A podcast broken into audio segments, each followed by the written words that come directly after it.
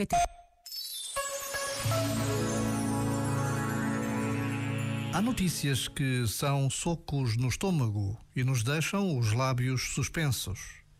Um amigo que perde alguém inesperadamente, uma morte fora das horas previstas. E então o silêncio perplexo, o olhar quase a medo, a mão leve sobre o ombro, podem ser o melhor abraço.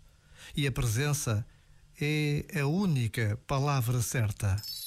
Este momento está disponível em podcast no site e na app.